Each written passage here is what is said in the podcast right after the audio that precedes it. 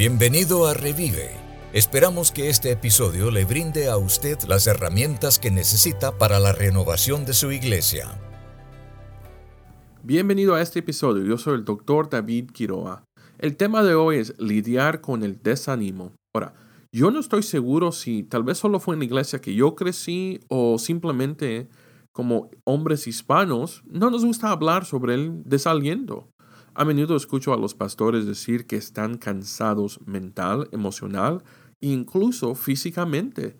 No pueden dormir en las noches, no saben cómo controlar el estrés que está pasando en su vida. Sienten que están predicando todas las semanas y que la gente no escucha y no participa de las cosas que están pasando en la iglesia. Un pastor una vez me dijo, David, yo estoy pastoreando una iglesia de oyentes, no hacedores.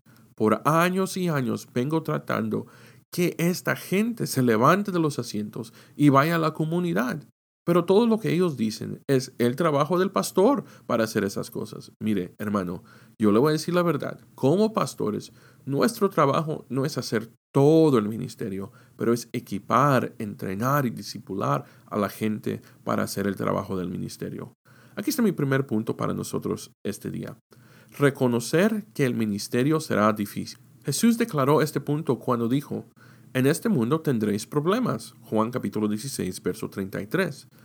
Vale la pena recordarlo durante momentos de inactividad, pero recuerde esto en tiempos que vendrán, y esos son los tiempos difíciles. A veces me he encontrado a mí mismo durante muchos domingos pensando, no sé cuánto tiempo puedo hacer esto más. Ahora, no estoy diciendo que me vaya a alejar de Dios o me estoy dando a vencida con Dios. Solo hay domingos donde de verdad sí estoy cansado.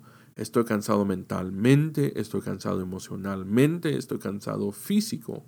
Pero, ¿qué esperaba del ministerio? ¿Que siempre fuera divertido? Me tengo que recordar que el ministerio tendrá tiempos difíciles. ¿Por qué? Porque es parte de la vida. Estamos liderando gente y a veces la gente es difícil. Ahora, ahora, cuando empiezo a sentirme así, lo reconozco e incluso tengo que llamar a algunos amigos o otros pastores para que oren por mí y les pido ayuda. Inmediatamente empiezo a orar y pedirle a Dios que me saque de este temporada, este estado mental en el que estoy, aún tal vez este estado emocional en el que estoy. Esto me ayuda a darme cuenta de que no estoy solo y también me impide a quejarme. Hermano, hermana, yo he sabido de mucha gente que solo pasa quejándose todo el tiempo. De verdad no quieren ayuda, no quieren resolver el problema y solo quejar, quejar, quejar. Hermano, si usted como pastor es un pastor, recuerde que el quejar no es bueno. El quejar puede traer muchos problemas después, porque a veces nosotros hemos salido de ese tiempo y la gente siempre se va a recordar del quejar. Ahora, no estoy hablando de no pedir ayuda, sí es importante pedir ayuda. Lo que quiero decir aquí lo aclararé más en el punto 2. Aquí está mi punto 2.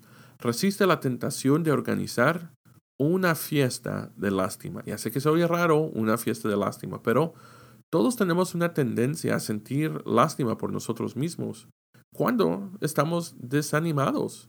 Esto puede hacernos sentir mejor por un momento, pero en última instancia una fiesta de lástima resulta en un desaliento más profundo.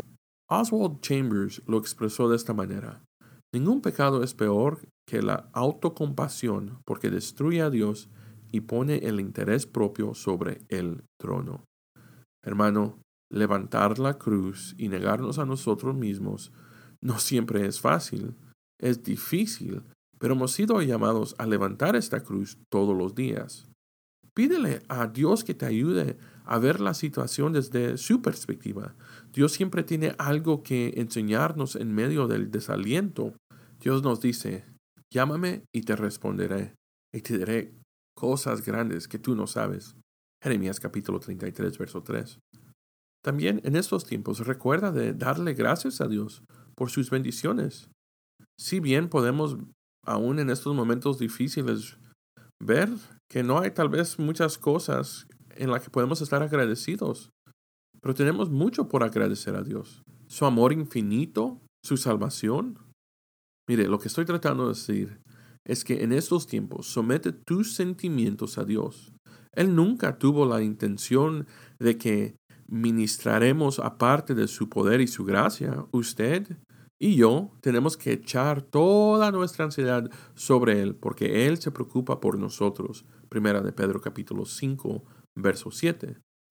Mire, ceder la fuente de nuestro desaliento a Dios nos liberará para continuar en nuestro llamado de ministrar. Hermano, si usted es pastor, yo entiendo. El dolor, el peso, el cansancio, entiendo los tiempos difíciles porque nosotros como pastores lo hemos tenido. Y nuestras ovejas nunca van a conocer el corazón del pastor hacia su rebaño. Ahora, si usted es un miembro de la iglesia, mi oración para usted es que usted no pare de orar por su pastor. Mire que también es humano, ayude donde sea posible, sea usted el que lo anime a seguir adelante. Porque te diré esto, ahorita en los Estados Unidos estamos en una escasez de pastores. Hay muchas y muchas congregaciones que no tienen pastores y muchas que vienen ahorita que se van a quedar sin pastor. Desafortunadamente, hay muchas iglesias ahorita que tienen pastores más de 60, 70 años y no tienen a nadie que tomar su lugar. Por eso este podcast es mi deseo y mi intención tratar de abrirle los ojos no solo a los miembros, pero a las congregaciones, a los pastores, a las asociaciones, que hay muchas iglesias que necesitan ser revitalizadas y replantadas y que Dios todavía no ha terminado con sus iglesias. Aquí llego a mi punto número 3. Tómate un tiempo para renovarte. Mira hermano, hasta que descubras cómo encontrar un refrigerio regular, siempre estarás desanimado. Independientemente del proyecto en el que estés trabajando, no lo llevarás a cabo sin tomarte un tiempo para descansar.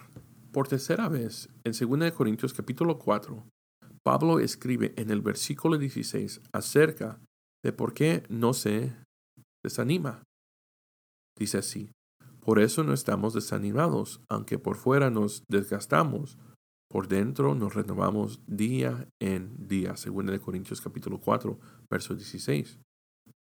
Hermano, enseña a tu iglesia que tú también necesitas descansar.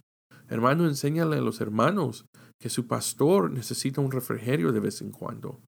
¿Cómo te renuevas tu diario? Dedique tiempo a la palabra de Dios y a la oración.